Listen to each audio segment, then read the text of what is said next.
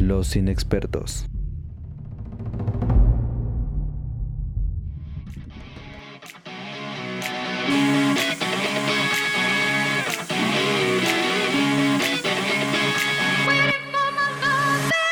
Bienvenidos amiguitos al podcast de los inexpertos, eh, este podcast de opinión tendenciosa, medianamente objetiva y repleto de voces inexpertas que les hablarán de cine, televisión y cultura pop. Yo soy Alberto Rivera y se encuentra conmigo mi amigo Gael Montiel.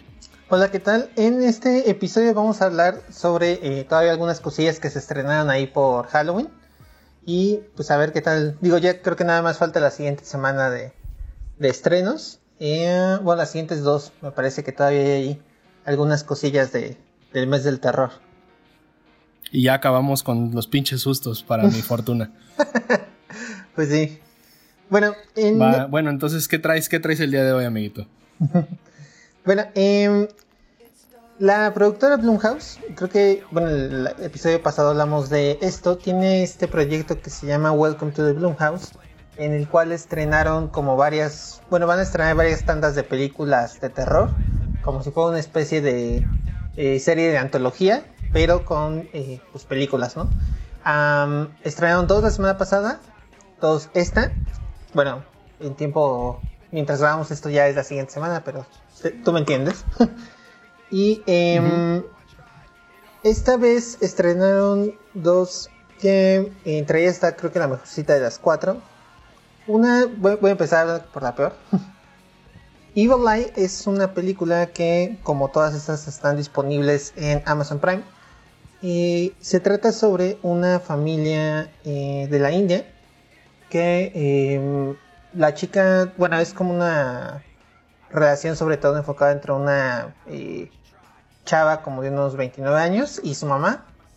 Y pues tiene un poco este cliché de eh, que sale muchas veces cuando se habla de las familias indias, ¿no? Que es eh, los papás que quieren que la hija se case, ¿no? Y que le andan buscando novio y le andan arreglando citas y demás. En este caso, pues pasa esto. Eh, la chica vive en Nueva Orleans y los papás viven en Nueva Delhi, en la India, ¿no? Se regresaron. Y desde allá su mamá intenta como arreglar ahí este novio y todo. Y ella conoce a un güey en una cafetería, ¿no? Y a partir de ahí eh, es como el güey ideal, ¿no? Eh, pues es súper guapo, es eh, rico, todas sus amigas lo quieren y demás.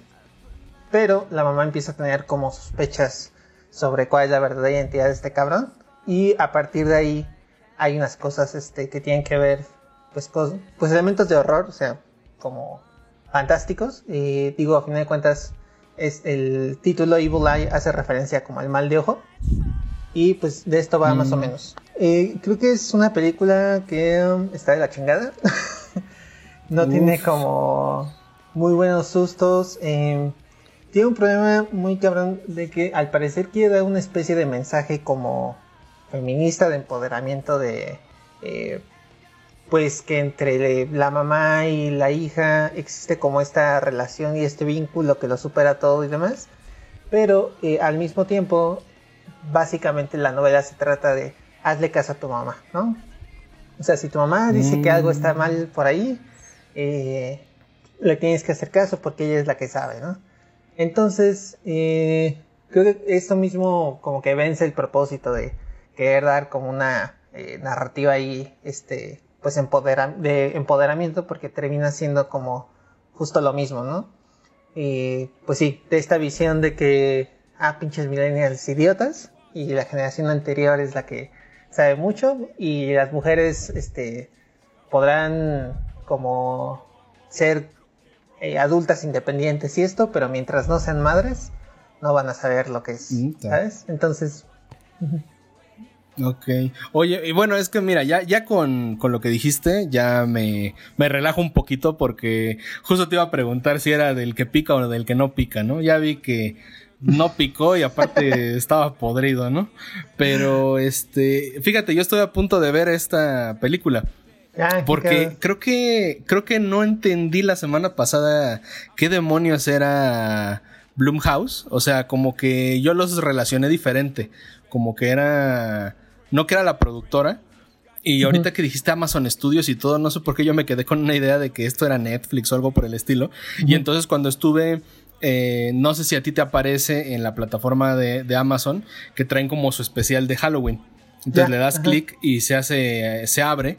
Y me parecieron un buen de películas, entre ellas Black Box y, y este Evil Eye. Y yo, pues por no leer, dije, ah, pues igual al rato Evil Eye o esa de Nocturne, que, vas a hablar más adelante.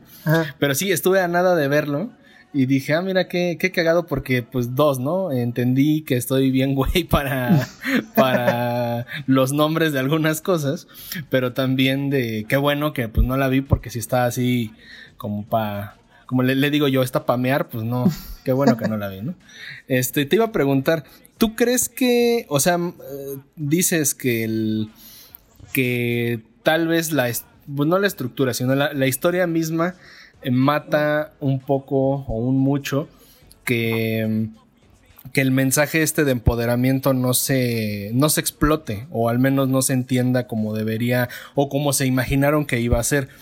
¿Tú crees que si lo, si lo exponemos ante un público diferente y por diferente me refiero a fuera de nosotros dos como hombres, eh, ya lo ve otra, otra chica que de a de veras...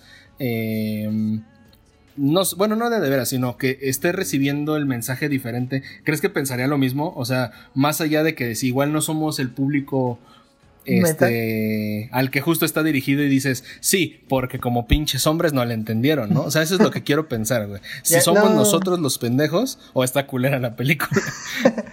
pues bueno, eh, la, única otra referencia que tengo es mi novia. La vi con ella y ella creo que le quedó más que a mí.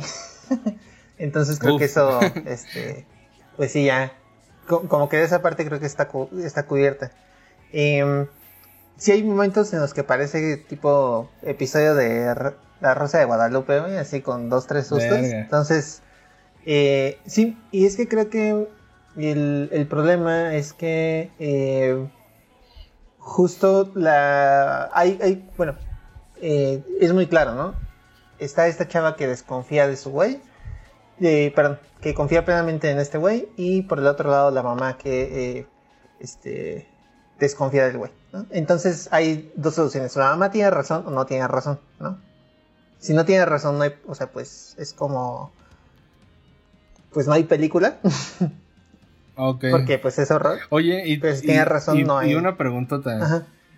Este, o sea, bueno, dices que están de Nueva Delhi a Nueva ¿qué? Orleans. El, otro, Nueva Orleans, o sea, ese es el otro escenario.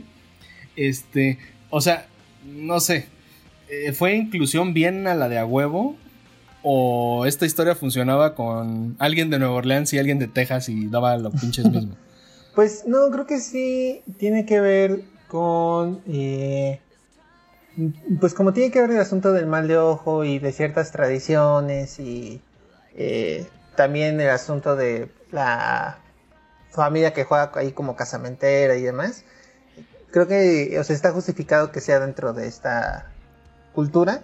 Eh, digo, Digamos, por lo rudo, por lo sólido que es esa pues, tradición de casar a los hijos y eso, ¿no? Exacto. Y pues también digo, los directores son indios, entonces sí es como un pedo. Ah, Ajá. Pero, o sea, creo que sí se siente como forzado en el sentido de que mm, es como si hiciéramos una película, bueno, como si quisieran hacer una película de mexicanos y se tratara así de dos güeyes que venden eh, tamales, ¿sabes? O sea, como de... Y que se llame La Chancla. Ajá, exacto, justo, o sea, como un pedo de... Eh, ah, vamos a prácticamente caricaturizar la, cultura, ¿no? O, exponerla por las cosas que todo el mundo sabe de la cultura eh, india. Entonces, eso creo que ahí como que cogía, bastante la película que no...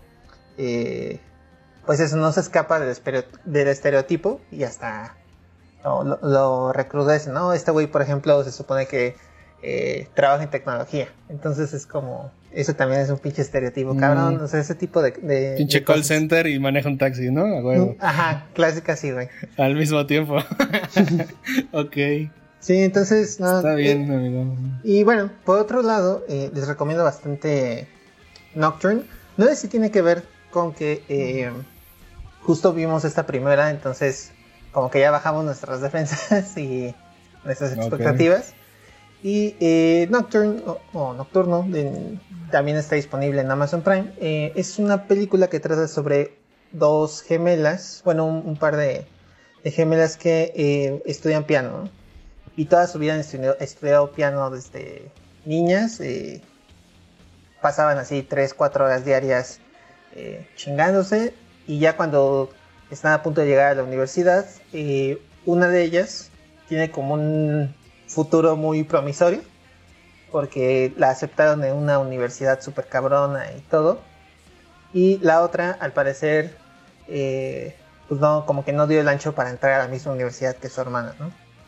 Entonces ahí este, está como este asunto de, pues, la, pues el complejo que crea como las expectativas que había sobre ellas dos y que una de ellas al parecer sí las está logrando y la otra no, ¿no?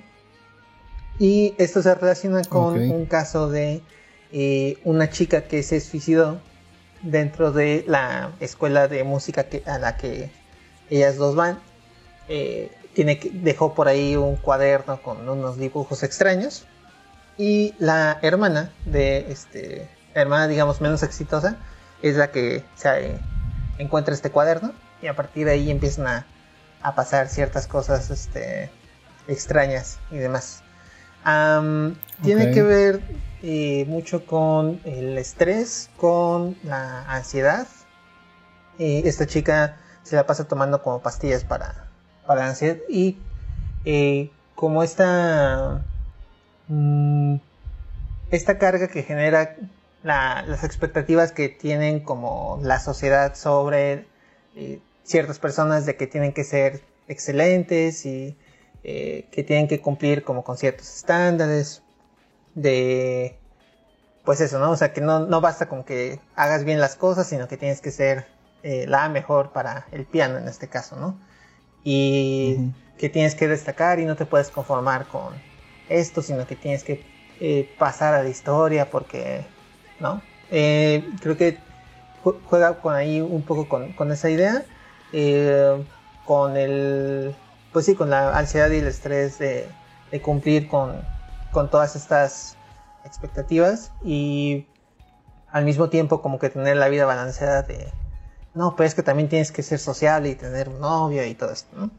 Entonces, eh, a partir de ahí vemos como el personaje que está interpretado por esta Sidney Sweeney, que uh, quizá la, hayan visto en Euphoria, esta serie de HBO. Y y me parece que es. Bueno, e-, ella empieza como a caer un poco como en ahí el lado oscuro, ¿no? Y hasta ahí, hasta ahí le voy a dejar con los spoilers. Em, creo que. Ok. de hecho, no están. No, no, me parece que haya tantos spoilers porque creo que justo un problema de la película es que es muy, muy, muy predecible. De los primeros 10 minutos ya sabes más o menos para dónde va a ir. Y tiene otro pedo que. Eh, bueno, es una película de terror, pero que no da miedo. nada. Tiene. Ok, no este, pica. sí, justo. Tiene dos escenas eh, de sustos, básicamente. Y pues las dos son super X. Em, creo que ah, justo la semana pasada, eh, este productor Jason Blumhouse dio una declaración ahí medio polémica sobre el cine de terror. Y que creo que se ajusta muy bien a estas dos películas de las que se he platicado, porque él dice que mucho del terror es muy, son películas muy malas, porque la mayoría de la gente no entiende que eh, una buena película de terror es un buen drama que tiene sustos, ¿no? Ok. obviamente, eso hay como que hay varias, este, pues es una discusión porque pues obviamente hay mucho cine de terror que es como comedia, entonces pues tampoco es totalmente cierto. Y, pero lo que dice este güey es que al menos el cine de terror que a él le parece bueno o que a él le interesa es justo este que si tú quitas los elementos de terror, de todas maneras tienes una película sólida.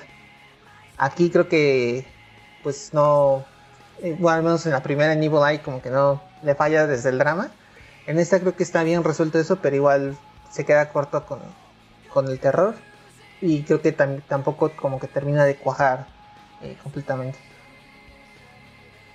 Eh, mira, fíjate, me, me gustó, eh, no sé si es porque me, imagino más o menos qué es lo que qué es lo que pensaron a la hora de, de aterrizar el concepto, pero creo que para la premisa o para la estructura básica de la historia, me gusta un chingo esa idea de las gemelas.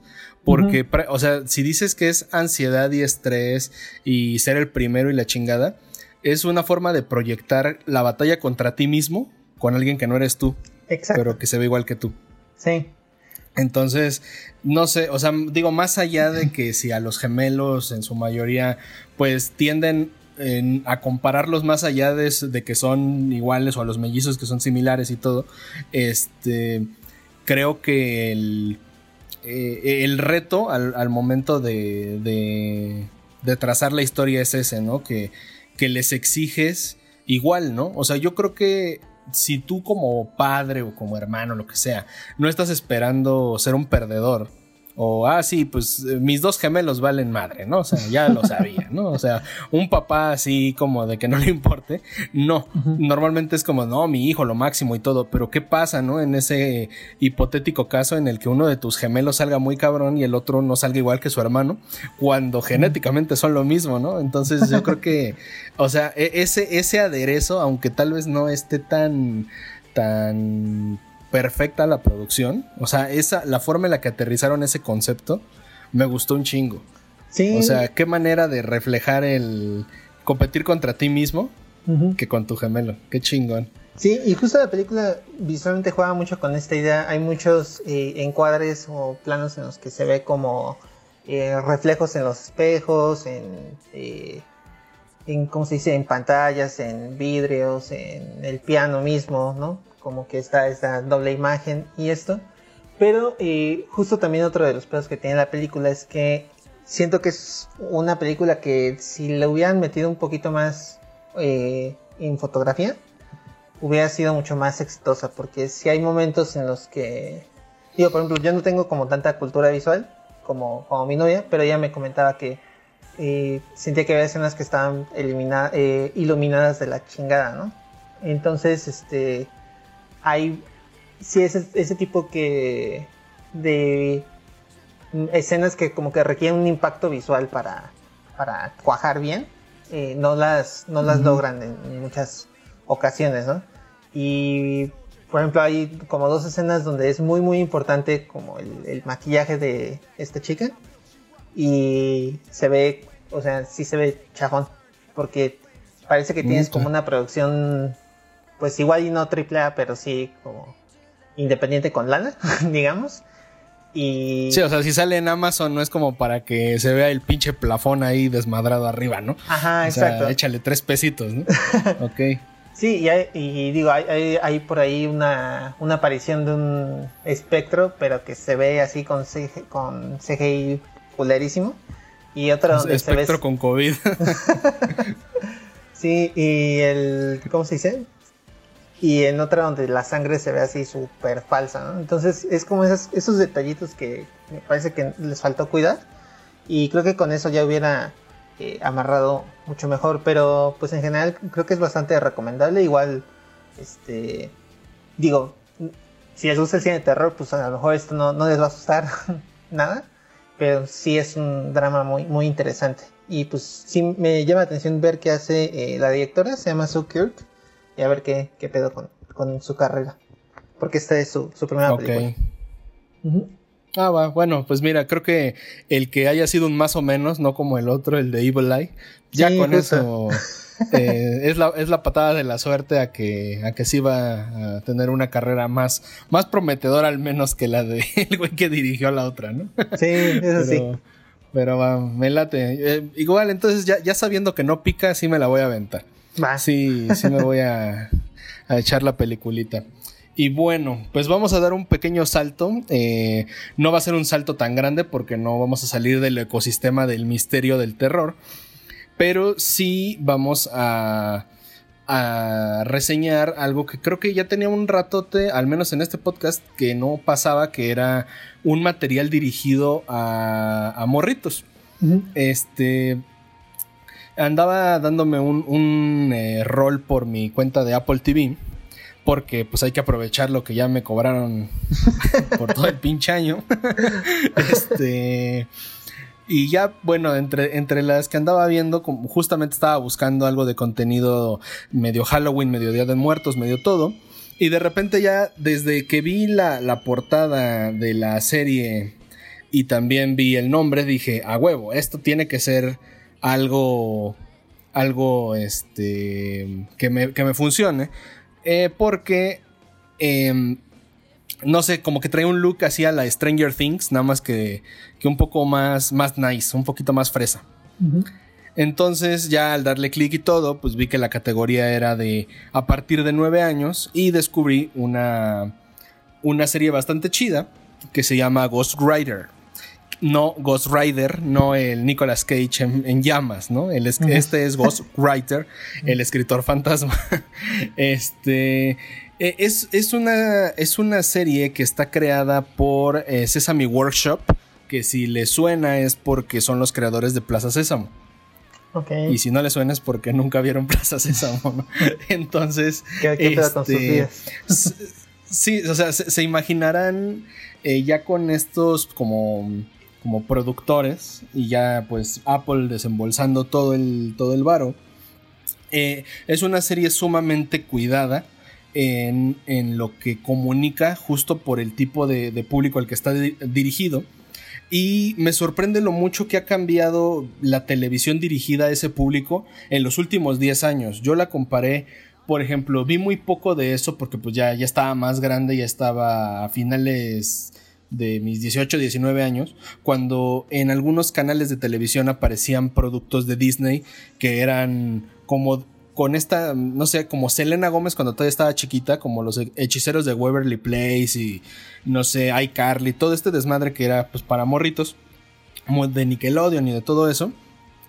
Y que este entra en una categoría similar, pero pues ya son morros de ya super generación Z, ¿no? O sea, son niños de 11 años eh, en una. Eh, en una situación que contrasta bastante con la etapa que estamos viviendo tecnológica y súper conectada. Empiezo con, la historia. Esta es la. No, la historia de Ghost Rider nos, nos narra cómo em, un morrito, como de unos 10, como unos 11 años por ahí, eh, se acaba de mudar a una, a una nueva ciudad este niño se llama Rubén Reina y eh, se supone que eh, se mudó junto con su mamá, es una mamá soltera y niño latino, al, a, la casa de su abuelo. El, el, señor, el abuelo, tiene una librería, tiene como una especie de, de el sótano o el péndulo, se parece más a una onda así. Porque pues literal es una, es una pinche casota como de tres pisos, pero todo está acomodado como si fuera la casa del señor libros por todos lados y todo eso, pero es, es librería y hacen el chiste de que es librería, no biblioteca, para que la gente esté ahí como callada o, o este, nada más agarrando los libros porque sí. Y es un ambiente como bastante bonito, bastante acogedor, pero pues justamente eh, el señor se está viviendo el, duelo del fallecimiento de su esposa, justamente por eso este Rubén y su mamá se mudan con él para tratar de ayudarlo con el negocio, para mantenerlo un poquito más eh, entretenido en otras cosas, ¿no? Y Rubén tiene la bronca de que no tiene amigos en la escuela, acaba de llegar, es muy introvertido, es como que muy muy aparte de la sociedad, pero empieza a ser una ligera amistad en un inicio con una chica que se llama Chevon, eh, que, que esa niña considera al abuelo de Rubén como su propio abuelo porque lo quiere mucho y le ha enseñado mucho de los libros y todo eso. Es una niña que quiere ser psicóloga y que, eh, digamos, como que de repente compra libros o le regresa libros, como que con ella tiene ese trato. Y son muchos de psicología y notas cómo aventa de repente unos pequeños truquitos de lo que va aprendiendo porque le pregunta por la salud mental del señor, ¿no? Como de si tiene que llorar, llore, si quiere hablar, háblelo, aquí estoy y todo eso, porque la niña también consideraba a su esposa como, como su propia abuela, porque pues es una niña que está un poquito apartada de, de su familia, por decirlo así, ¿no? Entonces, eh, eso no le termina de gustar a Rubén, pero al mismo tiempo no se puede enojar con ella porque de dónde a dónde eh, es tu abuelo o es mi abuelo, si nada más lo que los une pues, es el lazo de sangre, ¿no? Entre todo este relajo de que está integrándose a la escuela, este, aparecen otros dos personajes, dos hermanos, una niña pequeñita que se llama Donna y un hermano de la edad de Rubén y de Chevon que se llama Cortis. Y que después hay como de, una especie de, de malentendido. Alguien tira un jugo en la, en la librería y sobre el jugo empieza un fantasma, más o menos así, empieza a escribir cosas y desde ese momento ellos pueden observar cómo en lugares como un pizarrón o en la pared o en alguna superficie con, con algún líquido, lo que sea, hay un fantasma que se comunica con ellos, pero les da algunas pistas para, para como que completar una misión. Y de la nada empiezan a, a, ver cosas, empiezan a aparecer personajes que ellos no saben de dónde madres están saliendo y tampoco han visto antes. Los espectadores eh, digamos, nosotros quizá ya estamos más grandes, sabemos qué, está pasando con los personajes porque son, son eh, protagonistas o personajes de libros de la literatura clásica. Pero acá te hacen ver que eh, Rubén y sus amigos nunca en la vida vieron ni siquiera la película, ¿no? O sea, no leyeron principalmente este, Alicia en el País de las Maravillas, por ejemplo, ¿no? Entonces empiezan a ver un conejo y este, ¿qué, qué chingados todos vieron el conejo? Sí, ah, ok, hay que seguirlo, ¿no? O sea, como que muy o sea, ningún niño tiene miedo a que se les aparezca un puto conejo que nada más ellos pueden ver, ¿no? Lo entiendo, no soy el público, pero bueno. Entonces empiezan a aparecer más personajes y todo, y a través de las pistas que el escritor fantasma, como ellos nombran a esta entidad que está por ahí, dándoles pistas, les está tratando de explicar, bueno, les está tratando de decir como lean el libro para que sepan cómo resolver el problema de los personajes fugados del libro. Entonces ellos, ah, sí, hay que leer este libro que tiene aquí mi abuelo que se llama Alicia en el País de las Maravillas y así vamos a saber qué va a hacer el conejo que no deja de dar vueltas y ver su reloj, ¿no? Eh, entonces, a ver, dale, dale. Sí, es que ahorita que como que empezaste a, contarme de qué iba y el asunto del fantasma dije, eso me suena, ¿no? Y sí, estaba buscando y creo que justo es un reboot de una Sí. De, una este, serie de Discovery, bueno, que salió en Discovery Kids, ¿no? sí, sí, sí, es un reboot justamente...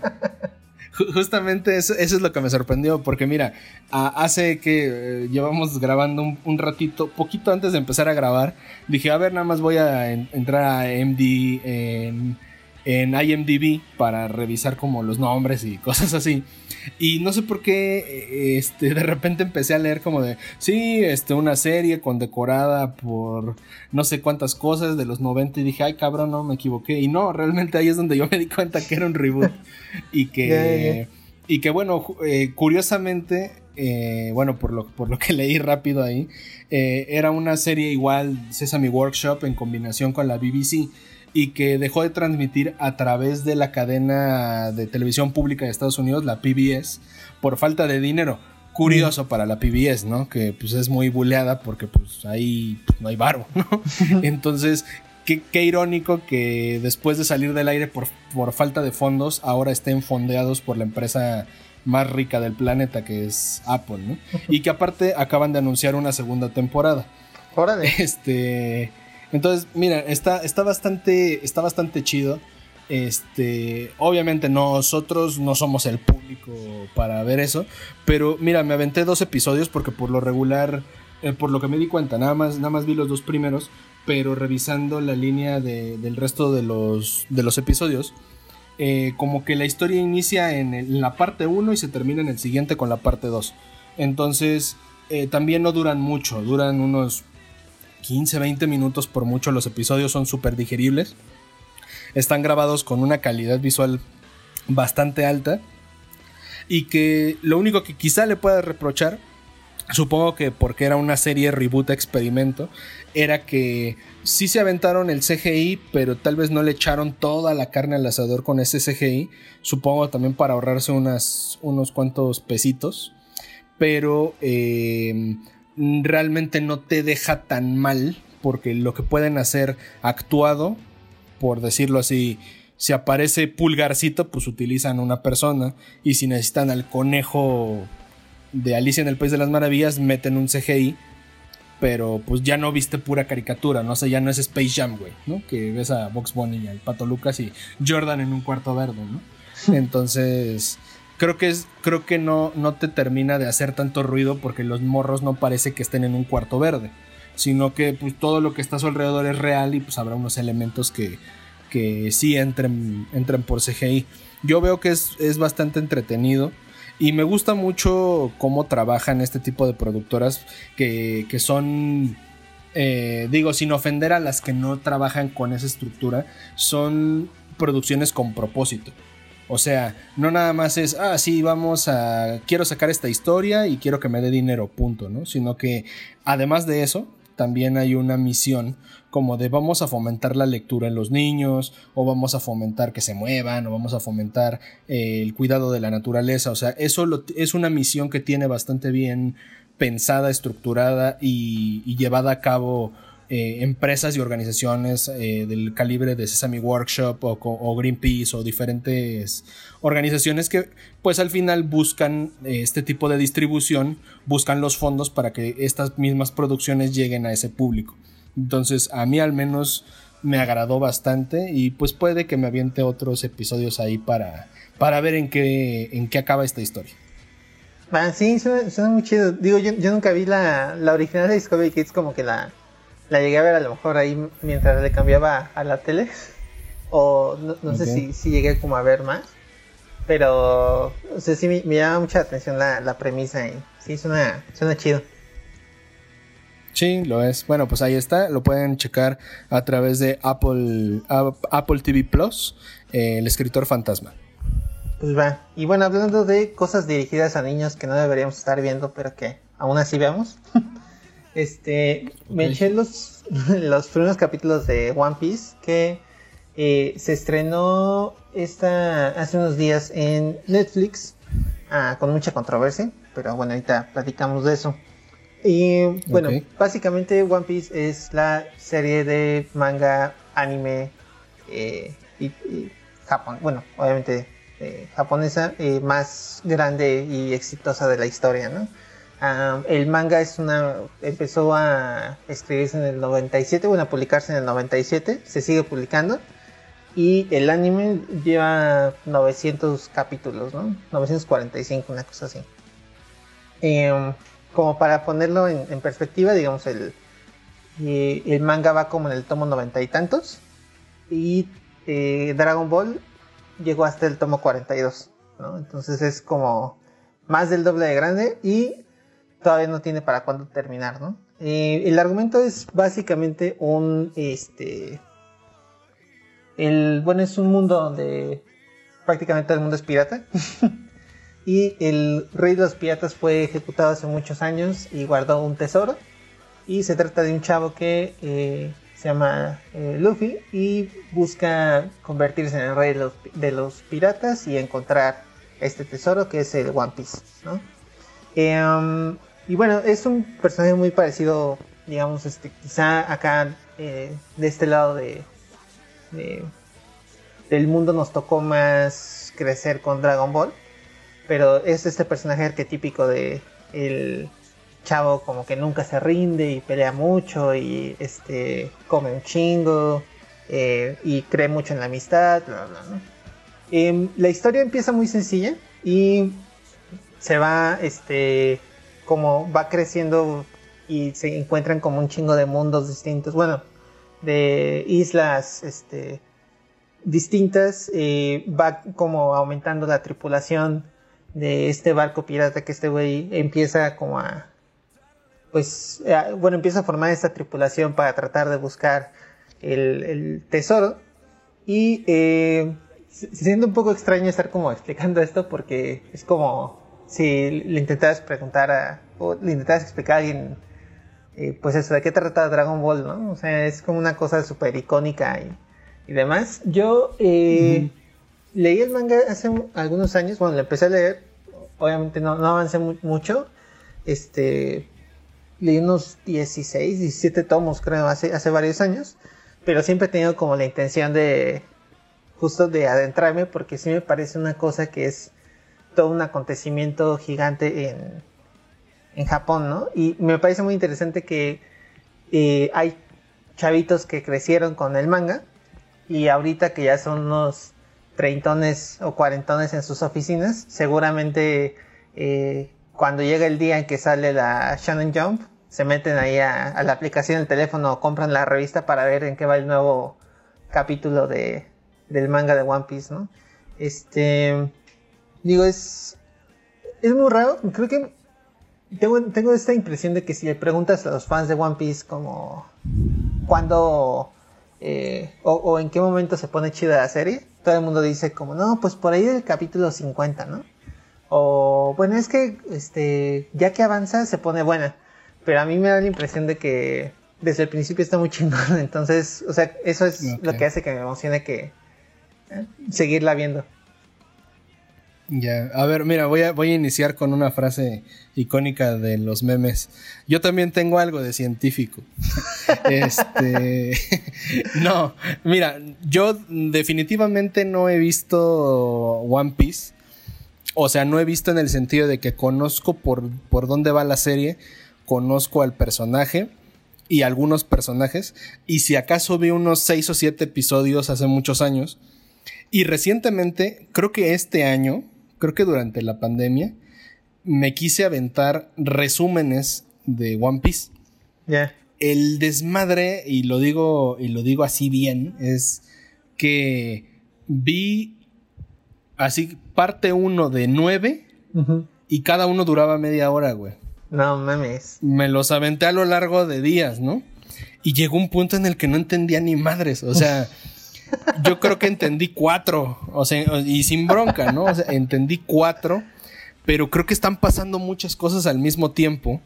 Y, y, no sé, me saturé, ¿no? O sea, como que me medio harté de, de, de, One Piece. Pero coincido, es, es un concepto súper chido. Porque eso es lo que me atrajo un poco a, a, verlo, ¿no?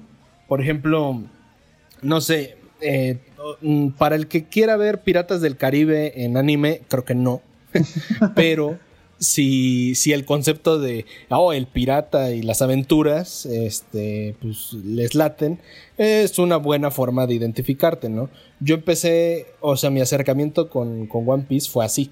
Fue como de, mmm, son piratas, es, eh, o sea, no es Dragon Ball, lo entendía, ¿no? Este, pero eh, es un concepto distinto que está chido, ¿no? Entonces le di su oportunidad, me gustó la premisa que te recuerdan al inicio pues no sé durante cuántos episodios, de la muerte del rey de los piratas y que ahora toca a todos los demás ir a rifarse. Entonces te presentan un mundo en el que todos están tras lo mismo. O sea, sí hay quienes se dedican a otras cosas, lo entiendo, pero todos están detrás del tesoro del rey de los piratas que acaban de chingarse. Entonces le da un propósito de vida no nada más al personaje, sino también a los otros, y que eventualmente o se vuelven aliados o se vuelven enemigos por algo que nadie tiene. Sí. O sea, ya es como la ambición en su máximo. en, su máximo esplendor. Porque todavía no lo tienen y ya hay traiciones y ya hay matanzas y ya hay de esto, ¿no? Me late, me, me latió eso. En pocos episodios me identifiqué para tener un personaje favorito este, el espadachín. Este, Zoro. Y también me gustó la historia del cocinero, que también se me hace un desmadre, se me hace, ah, se me hace bueno. Pero, pero, este, digo, ya, ya no seguí. Y la verdad, con, con, los resúmenes, yo de repente decía, puta madre, es que es demasiado, güey. O sea, yo me he aventado resúmenes, me he aventado resúmenes de Caballeros del Zodiaco, me he aventado resúmenes de Dragon Ball, hasta de Naruto y se me hacen no tan complicados como One Piece. Porque One Piece se me hace como un Naruto con Pokémon, güey. Ya. Entonces, de, repente sí está un poco bizarro lo que, lo que ocurre, o no, no, tal vez yo estoy ya muy viejo, o no lo entiendo, pero, pero sí, ya cuando dices son 900 episodios, madres, o sea, ya son cosas que no, que creo que puedo morirme sin preocupación si no lo veo. Pero bueno, pues también si me, si me cuentan la historia, pues no digo que no. Yo, yo lo veo así. No, o sea, no es para cualquiera, pero si te atrae la premisa, puede que te quedes. Así lo veo. Sí, yo también, y, creo que justo este asunto de, del tesoro, digo, obviamente a lo mejor estoy diciendo una pendejada porque he avanzado muy, muy poco en la serie, eh, digamos, el, porcentaje, pues estoy como un, menos de un 20% de lo que, bueno, como un 20% de lo que está la, serie ya ahorita. Eh, ¿Sí, un 20? ¿O menos? Bueno, no sé. El punto es que siento que el quizá este asunto de la ambición y de el tesoro y demás, que va a terminar en un, bueno, el verdadero tesoro son los amigos que hicimos en el camino. Sí. Estoy casi seguro mamadas, de eso. ¿no? mamadas de superación personal, demonios. Pero, creo que ese es, justo lo chingón. Eh, al menos de lo, poco que he visto, eh, creo que lo que mantiene la serie es este asunto de que tiene personajes súper entrañables y que con los que te preocupas y son pues tienen historias interesantes y demás y además un pedo que yo le, vi mucho a, Dragon Ball y creo que está mucho mejor resuelto aquí es que en Dragon Ball en el momento en que se vuelve Dragon Ball Z te abren como esta perspectiva de güey hay un universo gigante no que puedes este ir conociendo y así y entonces eh, pero ya que va avanzando la serie, es como, ah, sí, o sea, todos son güeyes de colores que usan botas eh, picudas, ¿no? Y ya, y ya, o sea, esa es como toda la diversidad del mundo de, Dragon Ball. Digo, no he visto la nueva serie Super, pero me, da como esa impresión de que no tiene como esa riqueza de, asombro cada vez que Goku va a un nuevo planeta, ¿no? Y, creo que acá lo que pasa al menos lo, en, donde voy, es que cada vez que llegan como a una isla nueva, este, hay cosas muy distintas pasando ahí, ¿no? Tiene este pedo de que hay islas por las que, en las que todavía hay dinosaurios, por ejemplo, cosas así, que mantienen como el universo muy fresco y me parece que también por eso es que ha aguantado la serie tanto, ¿no? Porque tienes como estos personajes muy chidos y al, mismo tiempo eh, tienes esta ese sentido de que sí hay un progreso y que sí hay un descubrimiento de, cosas, ¿no? Sí, no sé, y como dices, es un pinche compromiso así gigante. Pero a mí me llama mucho la atención justo el, asunto de cómo puedes mantener a la gente eh, con esa expectativa durante más de 20 años. Y sí me da como mucho, mucho morbo meterme de, de, lleno y ya volverme también como, como de esos fans. Oye, pero por ejemplo, o sea, tú dijiste que habías leído el manga, ¿no? Ajá. Este, o sea, pero digamos, ¿esta es la primera vez que tú estás viendo el anime?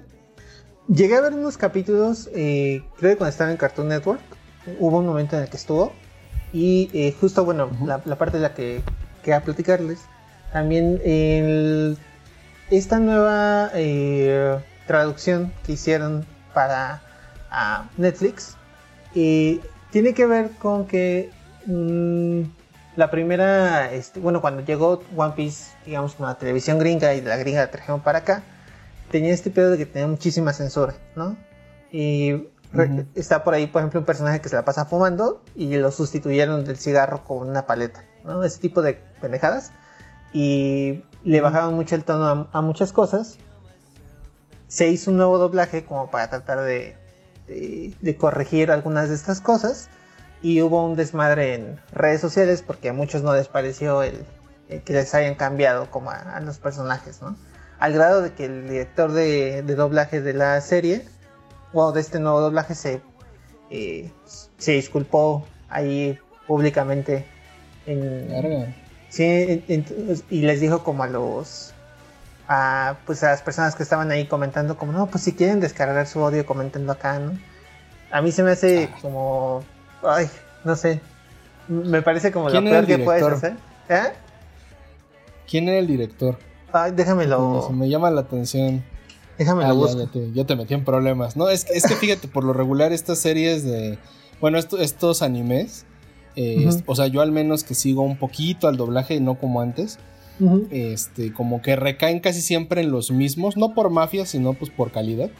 Entonces, eh, se, me hace, se me hace extraño porque, o sea, ni en Dragon Ball cuando han hecho algo este, para bien o para mal, eh, por mucho odio, como que yo no había escuchado así que un director se disculpara como de, sí, ya, no crucifíquenme ustedes con sus comentarios. O sea, eh, hace, digo, contrario ahorita a lo que dices de One Piece, en Dragon Ball hace unos años sacaron una versión con censura, curiosamente, o sea, que era Dragon Ball Kai, que era una, una forma de acortar Dragon Ball Z, ponerle censura, pero remasterizarlo, ¿no? y hubo cambio de doblaje así, Goku ya no lo hacía el señor Mario Castañeda. Y yo no, o sea, vi a gente encabronada, pero nunca vi que alguien de adentro se disculpara, güey. Por eso se me hace raro. Pero a ver, ¿quién, fue el afortunado? Se, llama Arturo Castañeda, este güey. Ah, es el hijo de. Es el hijo del que hace la voz de Goku, güey. No mames. Es, este. En el, en el nuevo Dragon Ball o en Dragon Ball Super, él tiene otro personaje también que es como un maestro de Goku, por decirlo así. Pero sí, Arturo Castañeda es el hijo de, Goku, es, es, como el Gohan personal de ese señor. ya, qué cabrón. Verga, güey.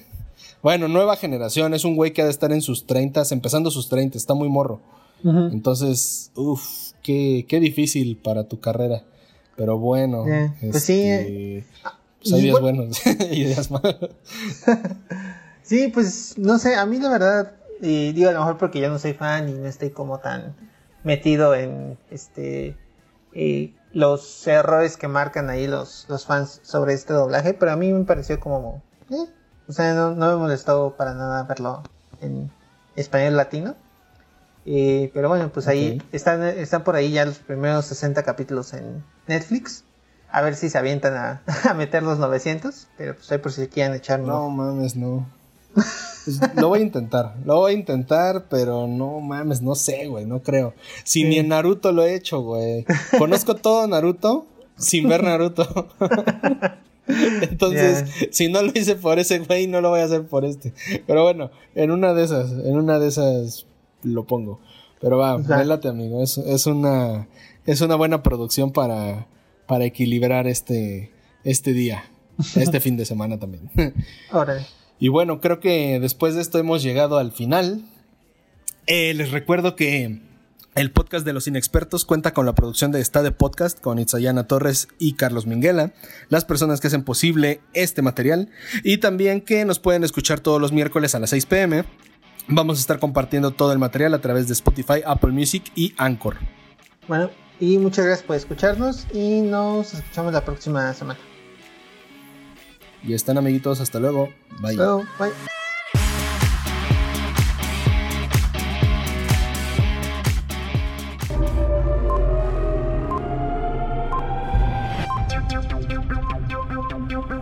Los inexpertos.